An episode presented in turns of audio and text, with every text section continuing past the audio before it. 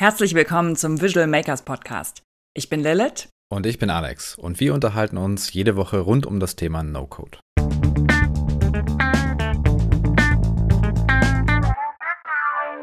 Wir freuen uns sehr, heute Patrick Rosenblatt in unserem Podcast begrüßen zu dürfen. Er ist Agenturgründer von eShop Guide und du hast in deinem LinkedIn-Profil stehen einige sehr interessante Sachen. Einmal 20-Stunden-Woche, Shopify-Experte, Generalist, Low-Code-Enthusiast und Hobbyphilosoph. Wie erklärt sich das? Willkommen, Patrick.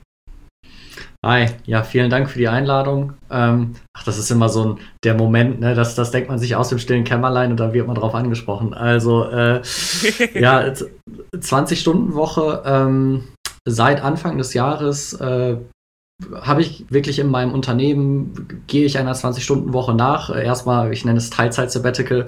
Ich weiß noch nicht, wie lange. Ähm, ich habe jetzt seit fünf Jahre, äh, wie nennt man das so schön, durchge durchgearbeitet und um mal so ein bisschen Abstand zu gewinnen, tut das ganz gut.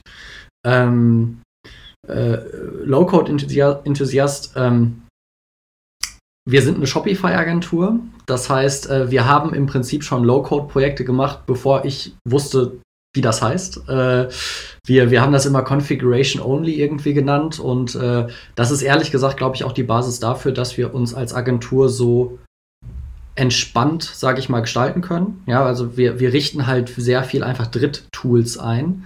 Das heißt, wir haben keine Notfälle aller, oh mein Gott, unser Server ist down und jetzt können unsere Kunden kein Geld mehr verdienen. Wenn ein Shopify-Server down ist, dann können wir dann auch nichts machen, dann außer, außer Händchen halten.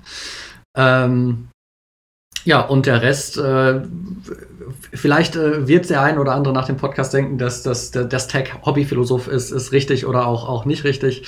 Ähm, Genau, das, das, das, bin, das, das bin ich. Ja, cool. Wie, wie bist du denn zum, zum E-Commerce gekommen? Äh, du warst ja vorher Analyst bei der Deutschen Bank, äh, habe ich gesehen. Wie, wie passt das denn äh, zusammen, dann zu, zu Shopify zu kommen? Ich war in, diesem, in dieser 40-Stunden-Welt unterwegs und äh, war so semi-befriedigt von, von dem 9-to-5-Life, sage ich mal. Ich ganz klischeehaft äh, im, im Urlaub Tim Ferriss äh, Our Work Week, Vier-Stunden-Woche gelesen und ähm, das hat mir so au also das hat mir so aufgezeigt, ich dachte immer, entweder du machst halt Konzernkarriere oder du ballerst halt 80 Stunden in irgendeinem Startup. Und da wird ja so ein Mittelweg auch beschrieben. Das heißt, überleg dir, was du willst und dann geh mit dem, mit der, mit dem minimalen Aufwand sozusagen daran. Ähm, und äh, ja, da war natürlich die Idee, können wir nicht irgendeinen Shop aufmachen und äh, Produkte verkaufen ohne Lagerrisiko, Stichwort Dropshipping. Ähm, Damals war das auch noch nicht so ein Riesentrend. Wir hatten halt Bekannte, die auch Produkte vertrieben haben in, in ähm, Asien im Endeffekt. Und die haben gesagt, hey, wir haben noch niemanden in Europa, macht das gern. Die haben uns ein paar Produkte rübergeschickt. Dann haben wir versucht, das zu, zu verkaufen. Ist gigantisch, also hat überhaupt nicht geklappt. Äh, aber wir haben dabei Shopify kennengelernt. Und ähm, dann gemerkt, wir können da auch andere Leute unterstützen bei ihren Shopify-Versuchen. Damals Shopify vor fünf, ja, inzwischen sechs Jahren echtes Nischenthema in Deutschland. Ähm, den ersten Content produziert, ja, und dann seitdem reiten wir so ein bisschen die Welle. Also äh, das, das, ist eigentlich ganz praktisch. Ja, ich glaube, der E-Commerce-Bereich ist da auch äh, gut, um aus diesem Zeit gegen Geld-Mechanismus äh, rauszukommen und äh, das so ein bisschen genau abzukoppeln.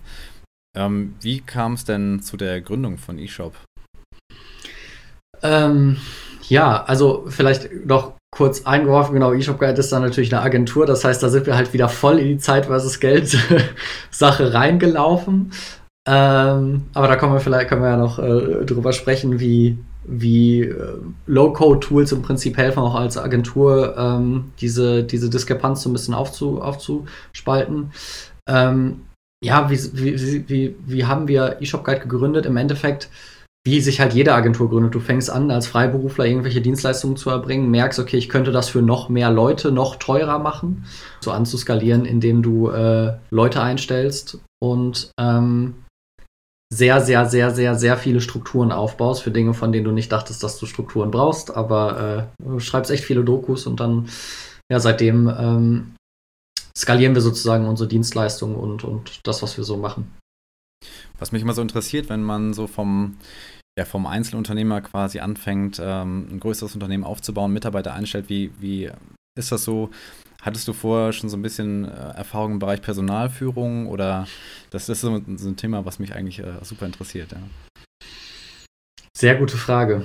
Ähm, also ich hatte Erfahrung darin, wie es ist, als Personal geführt zu werden. Ähm, und wenn man da einigermaßen empathisch äh, zuhört und mitfühlt, ähm, dann erklärt einen das schon sehr viel darüber, ähm, was man vielleicht nicht machen möchte oder was halt vielleicht doch auch gut war. Ähm, vielleicht ein Beispiel, was man nicht machen möchte, ist, gerade jetzt in, in der Konzernstruktur, die hat niemand wirklich erklärt, warum du da sitzt, was eigentlich dein, dein Purpose ist. Das war sehr unbefriedigend. Was in der Konzernstruktur gut war, war, ähm, also ist vielleicht auch eine subjektive Meinung, Hierarchien spielen schon eine Rolle und sind auch gut, weil du willst schon jemanden haben, der verantwortlich ist am Ende des Tages. Wenn du da eine Gruppe an fünf Leuten hast und jeder kann mit dem Finger auf den anderen zeigen, das ist immer problematisch. Ähm, ja, also im Endeffekt, wir haben einfach angefangen, Leute einzustellen, äh, haben natürlich ein, das eine oder andere Buch gelesen, ähm, und dann bist du einfach, da kommt vielleicht das Hobby-Philosophische raus, ähm, fair. Ja, also du überlegst dir, wie würde ich gerne behandelt werden, wenn ich Arbeitnehmer wäre. Und dann versuchst du das so aufzubauen und einfach super transparent auch mit, mit allen halt zu sprechen. Immer auch zu sagen, hey, schaut, wir machen das ja auch gerade zum ersten Mal. Das, als ich das angefangen habe zu kellnern, habe ich auch allen Leuten äh, gesagt, hey, ich habe hier mal gerade meine erste Schicht. Das heißt, wenn mal was nicht, nicht okay ist, bitte Bescheid sagen. Und dann ist man in so einem kontinuierlichen Verbesserungsprozess und es gibt natürlich immer noch Sachen, die, die ganz neu sind für uns. Es gibt aber auch viele Sachen, die sind schon relativ gut ein, reingekommen und vielleicht das allerkrasseste, was man am Anfang merkt, ist dieses Nichts ist selbstverständlich, nur weil du selber mal was gemacht hast, heißt es nicht, dass du jemandem das in drei Sätzen erklärst und der macht das dann genauso gut. Ähm, darüber haben wir User Stories Akzeptanzkriterien haben wir eingeführt, agiles Arbeiten auch intern und äh, die Leute einfach mal machen lassen, ihre Fehler machen lassen. Ähm, ja, so arbeiten wir uns da praktisch ran. Wie viele Leute seid ihr jetzt und äh, wie, wie habt ihr euch überhaupt aufgebaut? Seit wann gibt es euch? Äh, ein bisschen zur Gründungsgeschichte vielleicht? Mhm. Ähm, also unser, unsere ersten Dienstleistungen freiberuflich haben wir 2015 angefangen. Die ersten Leute haben wir dann 2018 eingestellt. Und jetzt sind wir, wir waren ein Gründerteam aus drei Leuten. Ähm, ein Freund Oliver, der ähm, vorher Accenture, äh, Berater bei Accenture war, SAP-Berater. Halt sehr, sehr praktisch, um, um auch mit den großen Kunden auf Augenhöhe zu sprechen. Dritte im Bunde Dave, äh, der wirklich Software-Developer war und unser Technical Lead. Und ich kam dann halt aus der Bank und habe so ein bisschen das Betriebs-, also das Business Development-mäßige gemacht. Also am Anfang haben wir natürlich alle alles gemacht, aber dann so mit der Zeit 2018 die ersten Leute eingestellt, direkt auch mit dem Plan sozusagen unter uns Gründern eine, eine Management-Ebene reinzuziehen. Ähm, also das waren dann auch die ersten Leute, das waren Freunde oder Bekannte von uns, denen wir jetzt nicht, also die unsere Reise auch schon begleitet haben. Ähm, und das waren dann unsere ersten Leute plus ein paar Werkstudenten, weil die sollten ja auch direkt lernen, was es bedeutet, Leute zu führen. Und Werkstudenten sind äh, also nicht falsch verstehen, liebe Werkstudenten, aber äh, äh, nette Versuchskaninchen sozusagen im Gegensatz jetzt zu, zu Vollzeitarbeitnehmern, die, die da direkt viel mehr Herzblut auch, auch gegebenenfalls drin haben. Äh, genau, 2018 mit denen angefangen und seitdem äh, sind wir gewachsen. Jetzt sind wir bei 30 Leuten.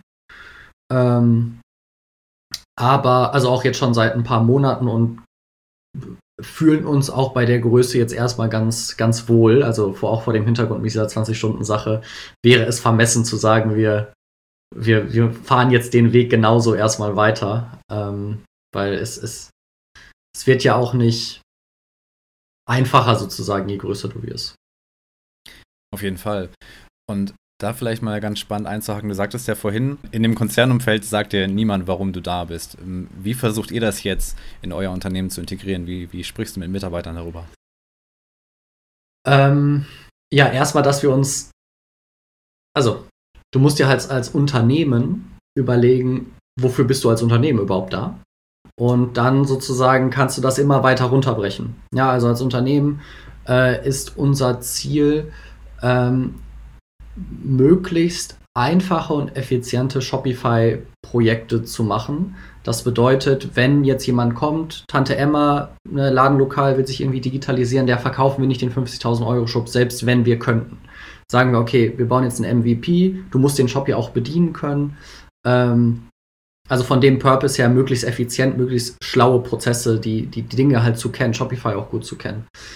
Und ähm, dann weißt du, du hast drei verschiedene Bereiche. Du hast einmal Business Development, also Sales und Marketing, du hast Projekt, die, die das Projekt wirklich abwickeln und ähm, die Entwickler, die zwar theoretisch auch zum Projekt gehören, aber ja parallel irgendwie auch schon äh, da, dabei existieren. Und dann sagen wir dann, liebe Vertriebler, ihr sollt äh, natürlich Projektvolumen verkaufen, aber äh, wir haben auch eine, eine Maßzahl sozusagen, die dann am Ende eines Projekts entscheidet der PM, gibt an, wie gut hat der Kunde zu uns gepasst. Ja, also er soll nicht nur Projektvolumen verkaufen, sondern auch den Cultural Fit der, der Vertriebler, damit es da ja nicht, nicht zu sehr incentiviert in die eine oder andere Richtung geht. Bei den Projektleuten sagen wir, okay, du musst gucken, dass das Projekt rentabel ist, aber der Kunde natürlich auch glücklich wird.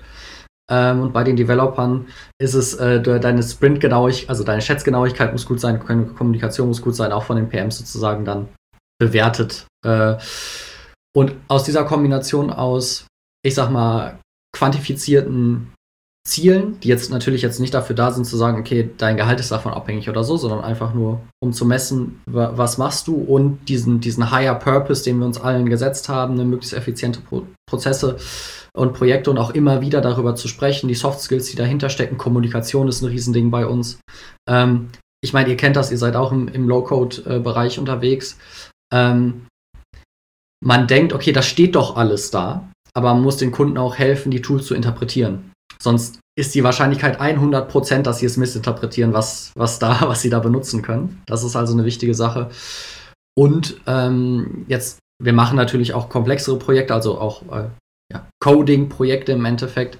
Da ähm, bin ich, sind wir immer sehr darauf erpicht, nicht zu viel Technical Debt irgendwie für die Kla äh, Kunden aufzubauen, weil die wollen ja meistens skalieren, die sind meistens Wachstumsunternehmen und die Wahrscheinlichkeit, dass da ein Tool mehr als zwei, drei Jahre genutzt wird oder eine bestimmte Lösung ist eher klein.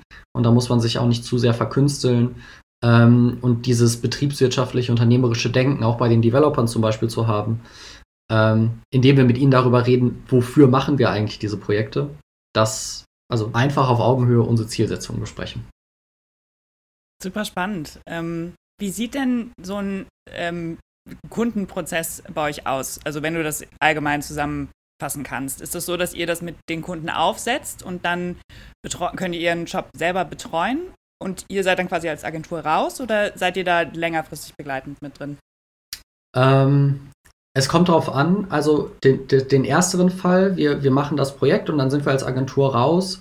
Das ist sozusagen per Default unsere erste Daseinsberechtigung gewesen, dass wir sagen, ähm, guck mal, du, du nutzt so ein Tool wie Shopify und, und die Apps dazu und so weiter und so fort. Du hast den Anspruch, unabhängig von der Agentur zu arbeiten. Du willst uns nicht immer für, für ein Bild hochladen oder dieses oder jenes machen, jedes Mal bezahlen. Das heißt, unser Projekt, ähm, in unseren Projekten gibt es ganz, ganz, ganz, ganz viel Wissenstransfer. Ja, also wirklich individualisierte Schulungen und dann ist es auch, wir freuen uns dann nicht, wenn du uns vier Wochen später schreibst und sagst, hey, wie war das nochmal? Also finden das nicht schlimm und helfen natürlich gerne, aber wir sagen dann auch, hey, pass auf, wir haben dir das gezeigt, mach das auch selber. Weil du kannst das, ne, du kannst dir das coolste Auto kaufen oder was auch immer, wenn du nicht bereit bist, es zu fahren, dann bringt es dir nichts. Ähm, das ist der erste Fall, ne, gerade bei den kleineren Kunden. Dann gibt es aber auch Kunden, die sagen, hey, ich, ich, ich wachse so schnell, ich kann jetzt kein eigenes E-Commerce-Team, also oder Shopify-Team aufbauen oder, oder Developer einstellen. Mit denen einigen wir uns dann natürlich darauf, dass wir auch langfristig mit denen zusammenarbeiten. Da versuchen wir aber schon auch ähm, eine Basis zu finden, wo wir sagen, okay, bei der Größe, die du hast und da, wo du hingehen willst, dann solltest du so und so viel monatliches Budget für uns einplanen. Und dann, ähm, weil wir müssen ja auch unsere Ressourcen planen und wir wollen nicht so eine klassische überbuchte Agentur sein, wo man Glück haben muss, jemanden zu erreichen. Wenn wir die Stunden für dich haben, haben wir die auch. Und dann gehen wir dir auch auf, auf den Keks, dass du sie abrufst. Und wenn du dann mehr brauchst, dann kannst du vielleicht ein paar Wochen später mehr haben, aber normalerweise sind wir voll und auch diese Art des, ne, der Kommunikation mit den Kunden ähm, ist auch wieder von den PMs, ne, dass wir denen sagen, okay, pass auf, wir versuchen hier nicht was zu verkaufen, aber macht den Kunden klar, wenn sie euch nicht Bescheid sagen, dass sie uns brauchen, dann bekommen sie uns auch nicht. Das ist jetzt nicht Assi oder irgendwie eine Verkaufsmasche, sondern es gibt ja auch andere Kunden, die mit uns arbeiten wollen.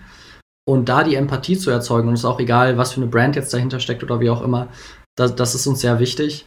Das heißt, auch bei den Kundenprojekten von der Planung zur Umsetzung, Wissensübergabe oder auch beim langfristigen Zusammenarbeiten auch komplette Offenheit, komplette Transparenz. Ich meine, wir sitzen in Bochum hier im Pott. Da lernt man das auch so ein bisschen so, wenn man über Malochatum redet und über Arbeit redet, dann wir sind jetzt nicht die Agentur, mit der du äh, erstmal viermal schick essen gehst, bevor du ein Projekt mit uns machst. Entweder du hast Bock, geile Sachen zu machen und auch schnell anzufangen oder halt nicht. cool. Ähm, du hast eben angesprochen, äh, bei größeren äh, Projekten, ähm, die, die halt schneller skalieren wollen, die äh, haben dann auch Entwicklerteams dabei. Wie siehst du generell die, wenn wir Shopify jetzt mal als No-Code-Tool oder Low-Code-Tool betrachten, ähm, wie siehst du da das Thema Skalierbarkeit? Ja, da gibt es auch, also ich sag mal, die Entwickler sehen das sicherlich anders als, als ich. Ähm, unsere Herangehensweise oder wie ich da gerne herangehe, ist eigentlich zu sagen, okay, lass uns versuchen, so viel wie möglich über bestehende Tools irgendwie abzuspielen ähm, und nur wenn nötig auf Individualentwicklungen zurückzugreifen. Ähm, da kann man Wann halt. Ist das also, nötig? Also wir versuchen, wir versuchen wirklich Business Cases zu rechnen, so nach dem Motto, okay, eine Individualentwicklung kann dir halt 10, 20, 30 Prozent mehr, sagen wir mal, Umsatz irgendwie bringen.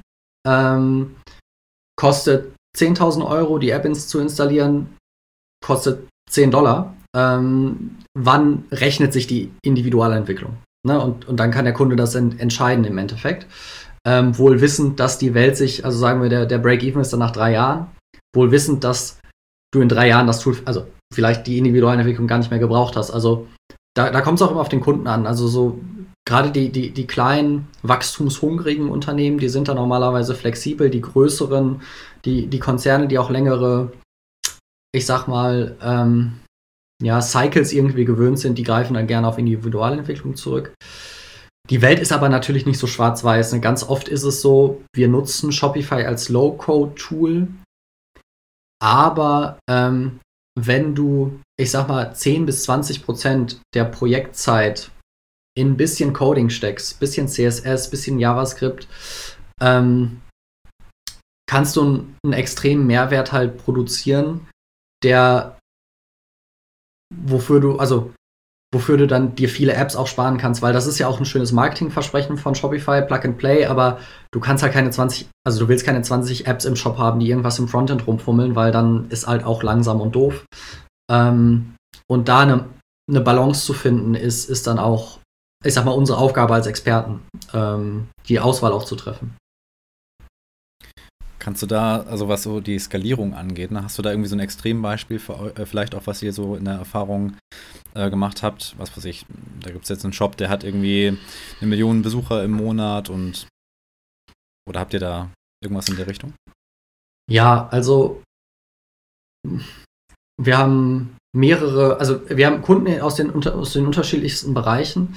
Ähm, ich sag mal, was diese Low-Code-Geschichte, was ich da, die, die Story, die ich da am liebsten erzähle, ist, ähm, Höhle der Löwe stand an, die Ausstrahlung. Wir hatten keine Zeit für gar nichts. Das heißt, im Prinzip haben wir nur ein Standard-Theme genommen, eingerichtet mit den, mit den, mit den Visuals des, des Kunden und mit der hatte auch wirklich gute Texte. Und dann, ähm, also mit heißer Nadel zusammengestrickt, wirklich ein Standard-Theme, nichts gecodet, gar nichts gemacht und hat, war, glaube ich, der zweit- oder dritt erfolgreichste Höhle der Löwenhändler zum Zeitpunkt der Ausstrahlung sozusagen. Die haben einem Tag eine halbe Million gemacht. Ähm, einfach so. Ja, nicht mit 50.000 Euro Invest in den Shop oder was auch immer, einfach nur mit einem Standard-Team, cooles Produkt, coole Beschreibung, cooler Auftritt. Perfekt. Und das ist, das ist, dass die Kosten, die, die, die, Technologiekosten so losgelöst sind von den Mehrwerten oder Umsätzen, die du produzieren kannst. Das ist das Besondere für mich an dieser, an dieser Low-Code-Welt im Endeffekt. Ne, dass, das, dass es erstmal nichts miteinander zu tun haben muss. Ähm, du hast natürlich auch so Skaleneffekte. Shopify ist ja, also anderes Beispiel, Kieswein. Die machen jetzt schon seit fast über einem Jahr, glaube ich, äh, Werbung ähm, auf dem ersten, also auch teilweise kurz vor der Tagesschau und sowas, also wirklich Primetime. Und da zuckt Shopify nicht. Na, das ist, also was jetzt die Server-Performance oder was auch immer angeht, das, also das interessiert die überhaupt nicht. Die zucken eigentlich noch nicht mal, wenn Kanye West einen Product Drop macht. Das ist, das ist denen egal. Die machen an, an, an Black, also Black Friday ist, glaube ich, der, der, der einzige Tag, wo die Ingenieure bei denen wirklich an, in, ins Schwitzen so ein bisschen kommen. Aber dann ist ja die gesamte Welt, der gesamte Welttraffic sozusagen sehr, sehr hoch. Ähm, das heißt, skalieren tut es für unsere Zwecke, für unsere Kunden ähm, unendlich im Endeffekt. Und darüber machen wir uns nie Gedanken. Äh, das ist natürlich, das eliminiert extrem viel Komplexität für uns als, als ähm, Agentur, weil diese ganze IT-Sicherheit und, und, und Hosting-Performance, das sind ja theoretisch Sachen, die super teuer und aufwendig sind zu machen, also von den Ressourcen, die du dafür einstellen musst, haben wir gar nichts mit zu tun. Also ich meine, das ist das Coole, das Schlechte, also das Schlechte in Anführungszeichen ist, für uns ist natürlich nicht trivial, monatliche Abrechnungsmodelle irgendwie mit unseren Kunden zu machen, weil das hat ja Shopify schon. Ne, Shopify nimmt ja die ganze Kohle fürs Hosting und für die IT-Sicherheit, wo man, wo du als Agentur dir normalerweise auch eine schöne Mark irgendwie nebenbei verdienen kannst, aber ja, das ist halt der Deal. Wie viele Kundenprojekte habt ihr so oder Online-Shops habt ihr über die Zeit so gebaut, seitdem ihr existiert, so grob über den Daumen? Also wir, wir schreiben auf unserer Website, wir haben 500 und mehr Projekte rund um Shopify gemacht und das ist auch so. Ich habe letztes Jahr gezählt, äh, in unserem Ressourcenplanungstool haben wir letztes Jahr 207 Projekte angelegt. Ähm, das klingt so, wie, das klingt, wie soll das gehen? Ähm, ne, wir haben natürlich auch viele Einzelprojekte, für, also mehrere Projekte für, für einen Kunden dann, ne, einen Shop hier, einen Shop da. Ähm, allerdings ist es schon so, dass wir, ich sag mal, teilweise Projekte machen, die, die dauern 20, 30, 40 Stunden oder sowas. Und durch dieses, da, weil wir die dann auch wirklich abschließen, können wir das auch wirklich tun. Ähm, und das ist halt das Besondere an Shopify, aber vielleicht auch an dem, wie wir das machen, weil die meisten Agenturen gravitieren ja dann mehr so Richtung, ich mache immer größere und krassere Projekte. Wir versuchen eigentlich so viele kleine strukturierte Projekte zu machen wie möglich, weil ähm, ist natürlich auch, das hebt uns ab, ja, einerseits und andererseits macht uns das auch Spaß, weil dann, weil die großen Projekte, so ein 50k, 100k Projekt, das machst du auch nicht mit Low-Code und No-Code, das läuft dann nicht. also seid ihr auch, auch gerne Bastler, äh, quasi mit, äh, also Bastler im, im positivsten Sinne mit äh, Tools verbinden und so. ja, auf jeden Fall, auf jeden Fall. Musst du dann ja auch irgendwo, auch irgendwo sein. Und wenn du das Wissen einmal aufbaust, das ist ja das, das Coole, dann kannst du das ja auch immer wieder anwenden.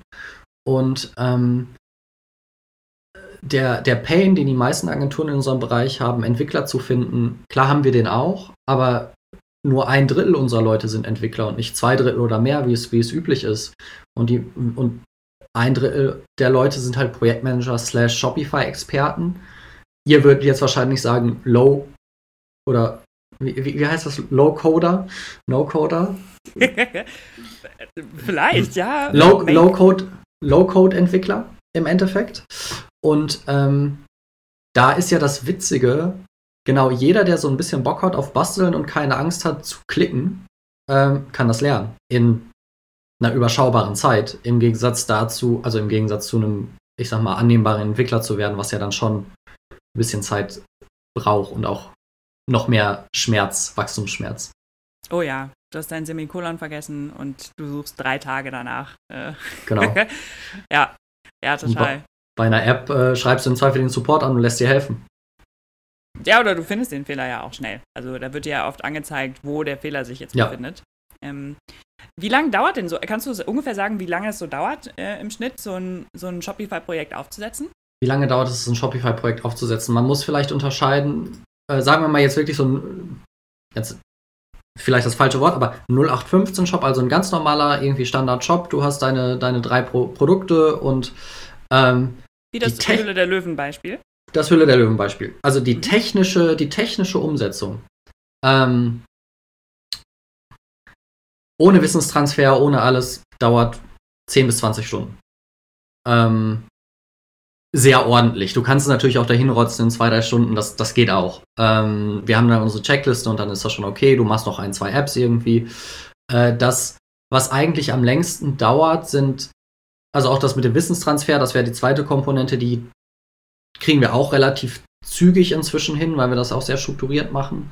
Ähm, das, was eigentlich am längsten dauert, ist die Inhalte vorzubereiten, einzufügen, weil das unterschätzen die meisten unterschätzen das, was es bedeutet, eine gute Produktbeschreibung zu schreiben, ein gutes Visual zu erstellen, ähm, weil Kreativität passiert halt nicht unbedingt auf Knopfdruck. Also das, das, das ist halt dann so und das ist eigentlich das, warum unsere Projekte im Durchschnitt dann eher vier bis acht Wochen dauern, statt, ich sag mal, wir bräuchten ein bis zwei Wochen. Aber du musst den Kunden auch erlauben, diese zu sehen, ah, jetzt fehlt mir hier ein Bild und dann zu dem Fotografen zu gehen oder zu den Kreativen und, und das zu machen. Aber der, der technische Aspekt von so einem Projekt ähm, ist äh, sehr gering und es war auch eine lange Reise als Agentur, äh, dir diese nicht technischen Aspekte auch zahlen zu lassen, ähm, weil das ist halt auch eine sehr, sehr wichtige Leistung. Und am Anfang denkst du ja, okay, jetzt für so eine App einrichten, da kann ich ja nicht wirklich Geld nehmen. Ähm, bis du dann realisierst, die Kunden kriegen es alleine halt einfach nicht hin und sie wollen es auch alleine nicht hinbekommen. Ähm, ich vergleiche das immer so ein bisschen mit einem Personal Trainer, ähm, der gibt dir auch nicht irgend, also sagt dir auch nichts, was du nicht vorher schon wusstest eigentlich. Also, ne, du musst halt dich gesund ernähren und halt regelmäßig trainieren. Und klar, die Art der Übung, die macht vielleicht nochmal so zwei, drei Prozent irgendwie aus, aber im Endeffekt geht es um Disziplin und geht es darum, äh, fokussiert eine Sache durchzuziehen und äh, das, das tun wir halt auch für unsere Kunden, dass wir die so ein bisschen an die Hand nehmen. Shopify ist ja also ein sehr beliebtes ähm, E-Commerce-Tool, vielleicht auch das meistgenutzte, ich weiß nicht ganz genau. Aber was sind denn so die Vorteile gegenüber anderen Anbietern? Es gibt ja noch einige mehr am Markt. Warum ist Shopify gerade so das beliebteste Tool? Ähm, also die anderen Anbieter, die es so gibt, sind ja eigentlich aus der, also die großen Konkurrenten sind ja mehr so aus der Hosted-Welt ge gekommen. Also äh, ob es jetzt Magento oder auch WooCommerce, ich meine, da hast du einen WordPress-Aufsatz, da gibt es natürlich auch richtig viele, die darauf schwören.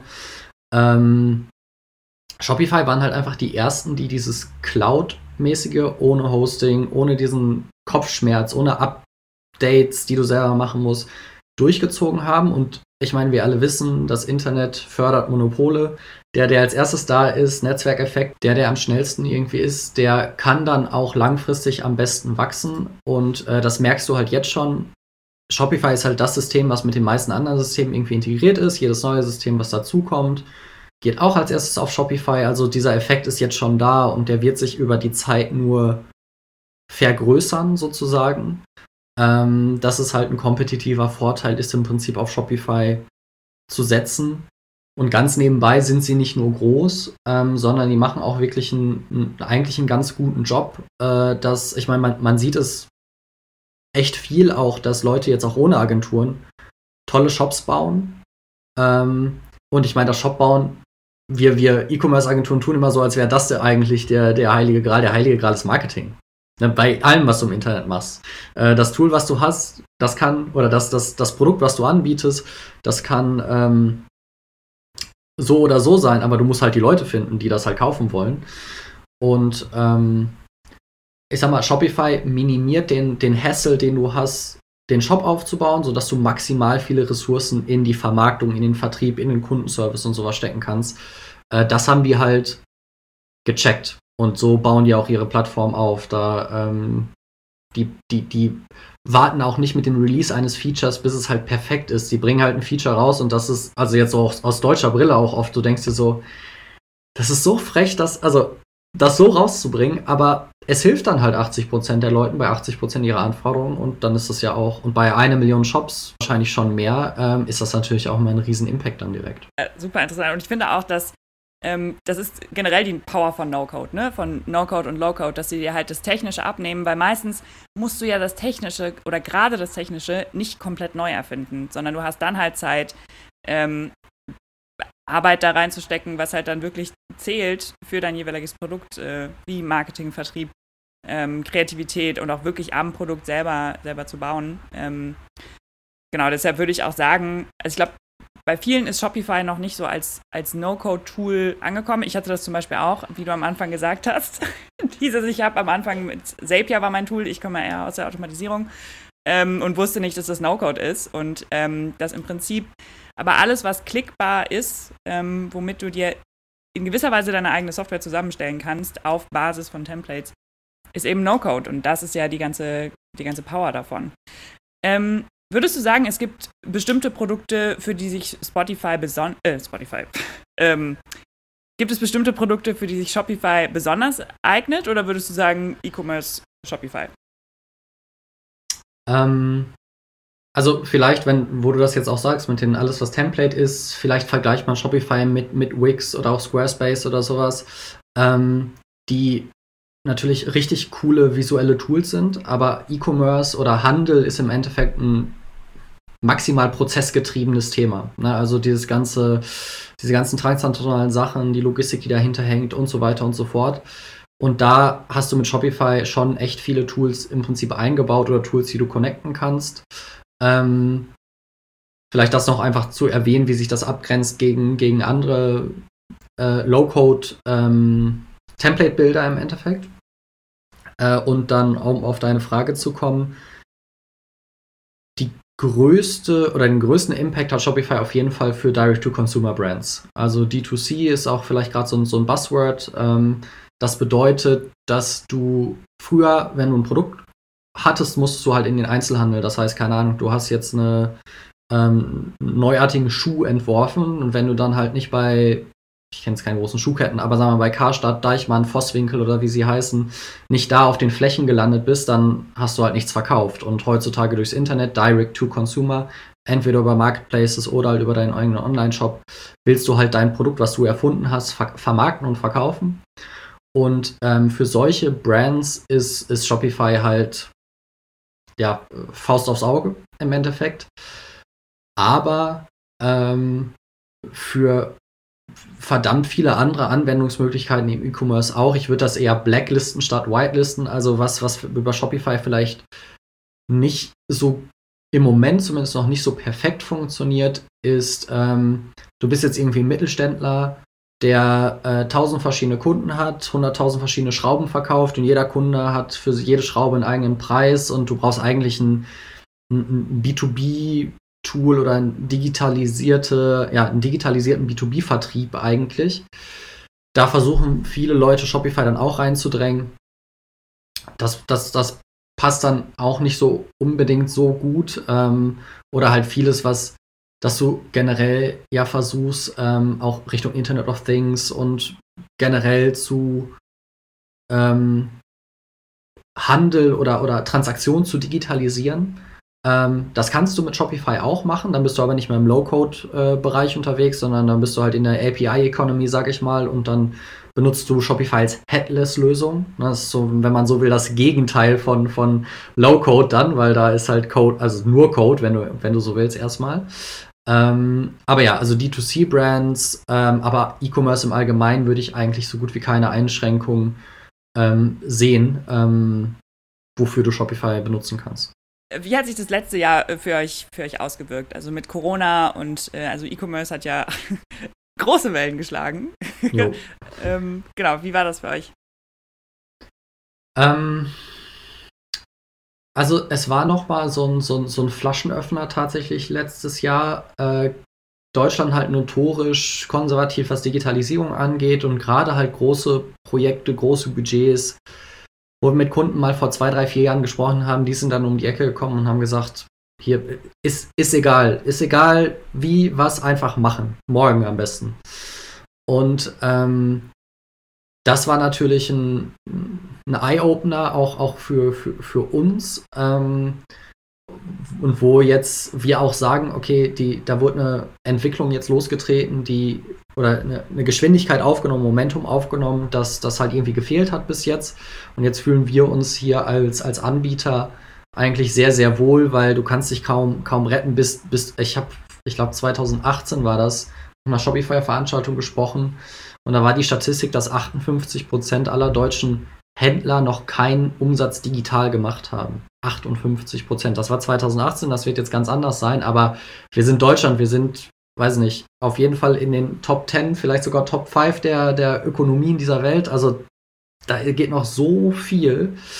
Ähm, und das hat das letzte Jahr definitiv gezeigt. Ja, und wie gesagt, Bottle Opener für äh, größere Projekte oder, oder ähm, Unternehmungen, denen es eigentlich ganz gut ging, die nicht so richtig eingesehen haben, warum sie jetzt mal ein bisschen Geld in die Hand für, für, für Digitalisierung nehmen sollten und dann plötzlich war es das Einzige, was auf der Platte war und dann haben sie das halt auch gemacht und ähm, und die kommen jetzt halt nicht hinterher, die, die Leute auszubilden und Leute einzustellen, die aus diese Themen dann bei sich intern auch betreuen können, weil du, weil äh, wir Agenturen können auch nur so schnell wachsen. Ne? Und äh, wir können nicht dein ganzes E-Commerce-Team ersetzen oder vielleicht wollen das manche Agenturen, gibt es bestimmt auch Geschäftsmodelle, die in die Richtung gehen, aber die meisten sind ja, haben ja eher, ich sag mal, Inselbegabung ähm, und sind jetzt nicht deine Generaldienstleister.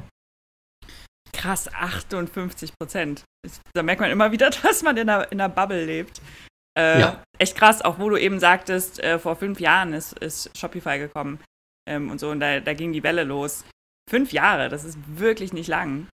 Echt krass. Ja, also in Deutschland, ne? also in den USA und sowas. Ja. Das, also, und das ist auch vielleicht jeder, der jetzt sich jetzt mit Shopify auseinandersetzt. Schaut, was ist in UK, was ist in den USA passiert. Minus zwei Jahre. Und das wird bei uns passieren. Das ist echt easy. ja. Und dann wirst du hier auch immer noch so ein bisschen ausgebremst wegen der ganzen Datenschutzthematik, was ja sicherlich auch bei Shopify ein Thema ist. Weiß nicht, kannst du da vielleicht ein paar Aussagen zu machen, äh, wie sich das bei euch auch verhält? Ähm, kein Kommentar, nein, gar kann ich machen. ähm, ja, äh, wie verhält sich das bei uns? Also Shopify hat, ist natürlich committed äh, für die EU und hier auch einen Service anzubieten, der äh, funktioniert. Zum Glück ist jetzt Kalifornien letztes Jahr, vorletztes Jahr auch mit sehr starken Datenschutzregeln halt nachgezogen, die im Prinzip GDPR ähnlich sind. Ähm, das heißt, äh, und, und wenn so Leute wie Shopify, aber auch die ganzen anderen großen Internetkonzerne halt vorangehen, ähm, hat das natürlich eine große Stra Strahlkraft. Ähm, das, das große, große, große Thema müssen Server in die EU stehen. Ne, nach der Interpretation von Shopify und ganz vielen anderen müssen sie es nicht. Das müssen dann halt nur, wenn du sie überträgst, halt gewisse Richtlinien irgendwie eingehalten werden. Und das ist im Prinzip das, was wir sagen. Das ist das, was ähm, die Anwälte dann erzählen und im Endeffekt sagen wir unseren Kunden, hey, ihr müsst das aber selber einschätzen. Ähm, wenn ihr jetzt sagt, das ist euch ein zu großes Risiko, dann macht das nicht, aber dann seid euch auch bewusst, dass ihr wahrscheinlich nicht äh, also dass auch euer Marketing, ähm, sprich Google Ads, Facebook Ads, was ihr TikTok oder was auch immer ihr alles nutzen wollt, das könnt also das, das klappt dann halt auch nicht. Entweder du gehst halt da, da rein in diese Welt oder nicht und irgendwie nachvollziehbar dir Gedanken darüber machen als, als Unternehmen hier, wie du Datenschutzstandards irgendwie einhältst. Und da bietet Shopify und auch die ganzen angeschlossenen Tools schon Möglichkeiten. Die sind zertifiziert durch einen Händlerbund, durch Trusted Shops und ja, da, da versucht der Markt sich schon irgendwie gegenseitig zu stützen, sag ich mal. Hm. Gibt es da vielleicht auch eine, eine europäische Lösung, ähm, die Shopify da gefährlich werden könnte? Oder siehst du Potenzial äh, für eine Lösung, die da aufkommen könnte? Ähm, jein. Also es kommt ja wieder dahin, dass du, na, ein Anbieter wird sich durchsetzen wahrscheinlich bei, bei, bei dieser Sache und den Rest schlucken. Ähm, nichtsdestotrotz wird es in der Nische oder wird es auch äh, temporär sicherlich äh, Leute geben oder, oder äh, Unternehmen geben, die da Konkurrenz machen. Ich denke jetzt gerade in, in Deutschland ist da Shopware zu erwähnen, ähm, die eine, eine Shop-Plattform auch, auch anbieten, aber die halt, ich sag mal, nicht so sehr Richtung Low-Code und No-Code gehen, deswegen halt nicht so eine Breite ansprechen werden ähm, sondern eher Agenturen oder halt technische, technische Dienstleister oder technische Teams. Ähm, aber das ist definitiv zu erwähnen. Das muss ich sagen, jetzt Richtung Low-Code und No-Code sind mir jetzt keine europäischen Anbieter bewusst, die sich jetzt hier, also korrigiert mich gerne, die sich jetzt hier irgendwie hervortun. Ich meine, Wix ist sehr international, Squarespace ist, ist glaube ich, UK oder auch USA. Ähm, Magento und sowas, das ist alles hosted. Ähm, ich ich, ich sehe da keinen am Horizont, sagen wir mal so. Hm. Ja. Alex, du hattest gestern noch einen, einen aus Berlin. Go, Go Gambio, genau. Gambio, mhm. genau. Und Getpacked kenne ich noch, aber das sind, also Getpacked ist auf jeden Fall eine sehr spitze Lösung für lokalen Einzelhandel, die auch eher auf äh, tatsächlich Metz Metzgereien und, äh, mhm. und Hofläden und sowas gehen. Ähm, genau, ich weiß nicht genau, was, was Gambio macht stellen, glaube ich, auch einfach ein gehostetes ähm, Shop-System zur Verfügung. Kannst du im Prinzip ähnlich nutzen wie Shopify. Gibt es aber, glaube ich, keinen kein App Store oder irgendwie sowas, wo du dann Drittanbieterlösungen äh, implementieren kannst. Und ich weiß auch nicht genau, wieso die Integrationsmöglichkeiten sind.